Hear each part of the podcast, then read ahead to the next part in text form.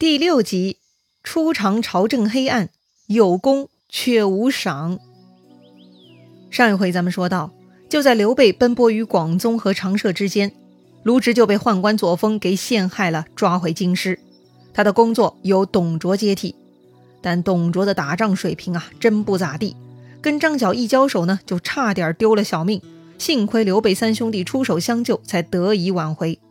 但这个董卓呀，是破落豪门出身。素质是超级差呀！他不但不存感激欣赏，却只因为刘备等人是白身，非常嫌弃看不上。于是呢，刘关张三兄弟就离他而去了。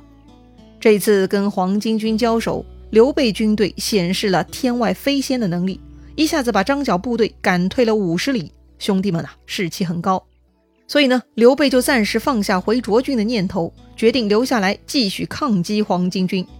于是啊，他们盘算了一下。就决定去投靠朱俊了。这儿呢，咱们也介绍一下朱俊哈。朱俊字公伟，会稽郡上虞县人，就在今天的浙江省绍兴市上虞区了啊。朱俊呢，出身寒门，对母亲是很孝顺。他很重义气，对钱财啊看得很淡，所以呢，他很受乡里人的敬重。当时是举孝廉的人才选拔制度嘛，最认可的就是这种又孝顺又清廉的人才。所以朱俊啊，很早就被老家的太守举孝廉入仕当官了。这之后呢，他表现优异，这次啊，又以右中郎将身份被派出来平定黄巾反贼。所以啊，寒门良将的朱俊呢，是不会像董卓那样瞧不起白身的。他对刘备兄弟是非常友好。书上写呀，俊待之甚厚。于是啊，他们就合兵一处，领了任务讨伐张宝。这一天呢，两军交战。刘备当了汉军先锋官，而黄巾军那边呢，是张宝派出的副将高升来阵前挑战，那是好不威风啊！于是刘备呢，就派出张飞上去扁他。张飞武艺高强啊，不负所望，挺着长矛就冲了出去，还没跟高升交手几个回合呢，就把高升刺落马下。一看敌将高升落马，顿时刘备这边的军士就兴奋起来，军中啊士气大振。刘备呢，趁热打铁，立刻发出进攻信号，汉军立马向前冲去啊！张宝一看势头不对呀，汉军气盛，于是呢，他就立刻施展法术了。前面咱们介绍过，这个张宝呢是地公将军，他仅次于张角，也是能够呼风唤雨的。于是啊，这个张宝就开始做法了。他呢披头散发，骑在马上，手里拿着一把长剑，对着天空是念念有词。于是天地间突然刮起大风，雷声大作，一股黑气从天而降。这黑气中呢，似千军万马杀将过来呀！哎呀，这个场面好恐怖啊！也不知道这是张宝能够预知天气变化，还是他们制造了什么化学武器，放出了黑烟弹哈，搞出了像催泪瓦斯一样的效果呀！汉军士兵们看到这个恐怖场景，就开始害怕了。亲眼看到张宝施展妖法，引来天兵天将，也开始怀疑对方是否真的有神助攻啊！这时汉军士兵的心理防线呢就崩溃了，于是军中大乱。刘备啊，赶紧撤兵回来，不敢恋战。回去以后呢，刘备就跟朱俊商议克敌之法了。结果呢，还真的被他们找到一个方法哈。这张宝不是用妖术吗？民间对于妖怪也是有克制的偏方的呀。那就是泼狗血，加上一些污秽之物。于是这朱俊营中就杀猪、杀羊、杀狗，准备了动物血以及大量排泄的污秽之物。第二天，由关羽、张飞各领一千人，拿上这个新的装备，哈，埋伏在山后的高岗上。果然呐，第二天这张宝呢还是老样子，又在阵前摇旗擂鼓，让人在阵前叫骂请战。这次呢，只能刘备亲自上阵了。然后张宝还是老规矩啊。又开始做法，又是风雷大作，飞沙走石，黑气漫天。然后呢，又是滚滚人马自天而下，天兵天将啊，又来了。又是这些花招，都在刘备他们的预料中啊。于是刘备拨转马头往后撤，而张宝今天不是来吓唬刘备，是想来吃掉汉军的。所以他一看刘备想跑，就赶紧率兵追了过来。可是他刚刚追过山头，就突然听到炮声。这山后高处的山岗之上呢，居然冒出了两路伏兵，手里拿着大大小小的盆子往下泼东西。这张宝部队啊，突然被当头泼了一大堆恶臭粘稠之物，恶心坏了呀！哼，还别说，这些猪羊狗血和污秽之物还真的很有用啊！转眼间，天兵天将就成了空中的纸人草马，都纷纷掉落地上了，风雷都停了，沙石也不飞了，前面的呼啸场面被狗血淋完呢，就霎时间凝固停止了。嘿，完蛋了！这张宝的法术被破了，张宝急了，赶紧准备带兵撤退。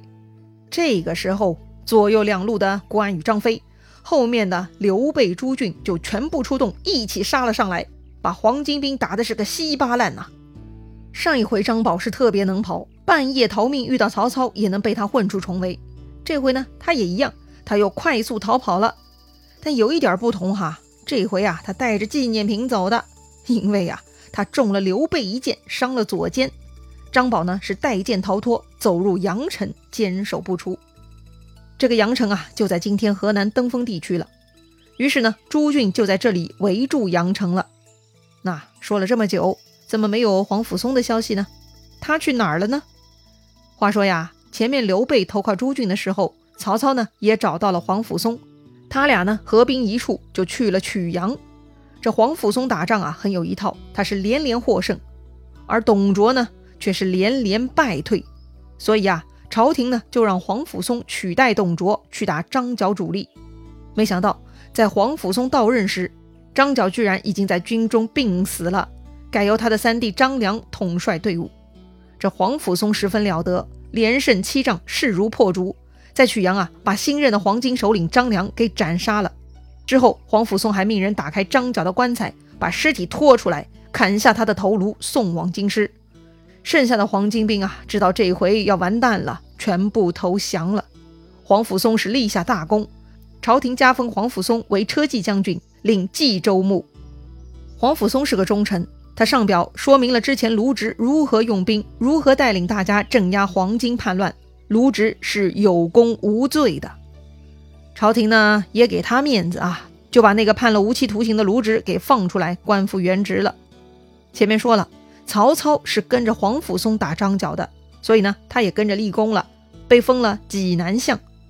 说回朱俊，派人去打听黄甫松的消息，得知黄甫松那边大获全胜，已经加官进爵了，就赶紧整顿部队，强攻阳城，下定决心啊，要拿下张宝。这个时候，张宝队伍里呢，又出了个叛徒。他手下的一个将领啊，名叫严震，这货呀就刺杀了张宝，割下脑袋献给朱俊投降了。于是呢，这朱俊也大功告成，也向朝廷上表报告好消息了。好了，到这儿呢，张家三兄弟都死了。大哥张角是病死的，但死后被鞭尸砍头；二弟张宝被手下给刺杀后也被砍头了；三弟张良是被黄甫松给斩杀的，也真的是惨烈哈。但是。虽然呢，这主要领袖全家死光了，但黄巾军还有几万人逃脱在外，继续烧杀抢掠，说呀要给张角报仇。领头的呢有三个人，分别叫赵弘、韩忠和孙仲，他们占据了宛城。这个宛城非常有名啊，后面呢又发生了很多故事，以后咱们慢慢聊。这儿呢先交代一下，宛城呢就是现在河南的南阳。这些家伙如此冥顽不灵。朝廷呢，就派朱俊的胜利之师去讨伐这几个顽固分子。朱俊的胜利之师有谁呀？刘关张三兄弟呀。第一次攻城，朱俊跟刘备三兄弟呢，分别在东北角和西南角发起了进攻。他们是一战成功啊，把韩忠这些黄巾兵啊给打得落花流水。从此，黄巾兵呢就坚守宛城，不肯出来了，一直扛到城中断粮。这韩忠实在没办法了。这才派人出来投降，没想到朱俊不接受投降，为什么呢？朱俊啊，自有他的道理。朱俊认为这群人是造反的反贼，这群反贼肆意劫掠、侵扰百姓、破坏朝廷管理，非常恶劣，本来就该严惩。现在他们打不过了就投降，这个时候如果接受他们的投降，就等于创造了反面教材，以后谁都敢造反了。反正打不过可以投降嘛。那他们的犯罪成本就太低了，所以为了杜绝今后还有效仿者，一定要严惩反贼。刘备觉得朱俊说的确实有道理，不能纳降。但目前把这群反贼死死围在城内，从作战技术上分析，那是有风险的。什么风险呢？这个呢，就要说到军事作战的常规战术了啊。兵书上是有指导的，打仗围城只能围住三面，必须得留一个缺口。这个缺口呢，就是给敌人逃跑的。为什么要这么做呢？因为啊，通常被围困在城内的军队，在弹尽粮绝之时，只有两个出路：一投降，二战死。现在韩忠举旗投降了，但朱俊不接受，那么基本上韩忠等人只能等死了。现在宛城内有几万黄巾兵，一旦下定死战决心，那么朱俊的官军也不一定能镇得住，这个风险太大了。所以呢，刘备提议。撤去东南边的防守，继续假装进攻西北面，这样黄巾贼一定会从东南面的缺口逃走。到时候啊，趁他们乱跑的时候，就可以抓住他们啦。朱俊呢，经刘备这么一提醒，当下醒悟，采纳了这个建议。果然呐，韩忠这群人就进入了刘备的算计，从看似无人防守的东南面冲了出去。不用说嘛，官军自然是有所准备的，一看到这群黄巾贼逃了出来，就冲上去掩杀了。韩忠呢，就直接被射死了。这下呀，他的手下就慌乱了，四处逃窜。正在这个时候，另外两个黄金头目赵弘、孙仲带的人马也到了。他们这里有主力啊，人数众多，官军一时是克制不住他们。结果呢，又让他们夺回了宛城。朱俊也无奈呀，就在距离宛城十里的地方安营扎寨了。看来是没办法速战了。就在这个时候，正东面又来了一彪人马。领头的将领呢，长得很彪悍。书上说呀，为首一将生得广额阔面，虎体熊腰，也就是一个虎背熊腰的大脸汉子了哈。这人是谁呀？此人呢，又是个重量级人物，是后来三国男团 VIP 之一的孙权之父孙坚了。书上说他乃孙武子之后，孙武子那就是春秋时期的兵圣了。有兵家圣祖的尊荣称号啊，他的巨著《孙子兵法》流传后世，全世界闻名啊。尹岩也是《孙子兵法》的深度粉丝，以后有机会啊再跟大家聊聊。好了，言归正传，说回孙坚，这孙坚是兵圣孙武之后，那是非常勇武啊。之前在老家吴郡富春，这个富春呐，也就是今天浙江杭州富阳一带了啊。孙坚呢，就多次杀贼灭匪，被授予官爵。如今呢，已经是下邳的县城了。下邳呢，就在今天的徐州。这回呢，孙坚带了一千五百人前来助战，朱俊自然很高兴。第二天呢，又组织攻打宛城的作战了。这回他安排孙坚打南门，刘备打北门，自己打西门，留东门呢给黄巾贼逃走。安排妥当以后，就发动攻城了。孙坚率先爬上城楼。先斩杀了城头贼兵二十多人，其他黄金小兵一看，哎呀，这个虎背熊腰的将领凶神恶煞，势不可挡啊！大家都吓坏了，赶紧乱逃。这个时候呢，黄金兵的另一个头目赵弘冲了上来。毕竟作为领头人呐，他的心理素质还是好一点的。书上说呀，赵弘飞马突硕，直取孙坚。也就说呀，赵弘是拍马飞奔而来的。这里的硕呢，是一种兵器。长得像长矛，但是特别长，大概就是一柄长枪吧。赵弘啊，举起长枪就去刺孙坚。孙坚正在城头，一看长枪刺来，他也不躲闪，直接就把这赵弘的长枪给夺了过来，反手就把赵弘刺死，丢于马下。接着呢，就骑着赵弘的马，再去其他地方继续杀贼。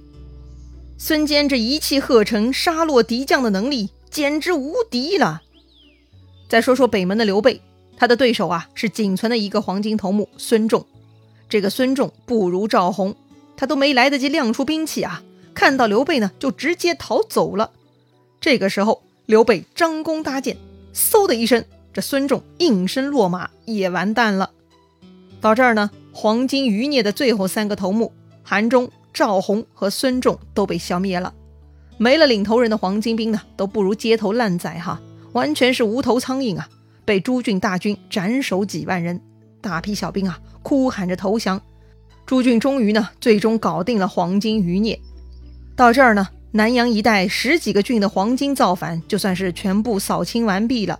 朱俊带领大军凯旋回朝，受封车骑将军、河南尹。朱俊上奏表明孙坚、刘备的功劳。前面说过，孙坚呢是有官职在身的，朝廷里头啊还是有些人际关系的，所以这回立功后呢就受封别郡司马。但刘备呢，前面说了他是白身，虽然立下大功，朱俊也替他上表请奏封赏，但是等了很多天过去了。孙坚都离开京城去自己地盘办公了，这刘备啊还是没有得到任何封赏，好像啊他就是个路过的而已。朝廷呢似乎忘记了他这个人的存在。哎呀，要么说当时的朝廷腐败呢？就这种赏罚不明的黑暗制度，能不引起天下大乱吗？这刘备兄弟出生入死，难道真的是白费心血了吗？咱们下回再聊。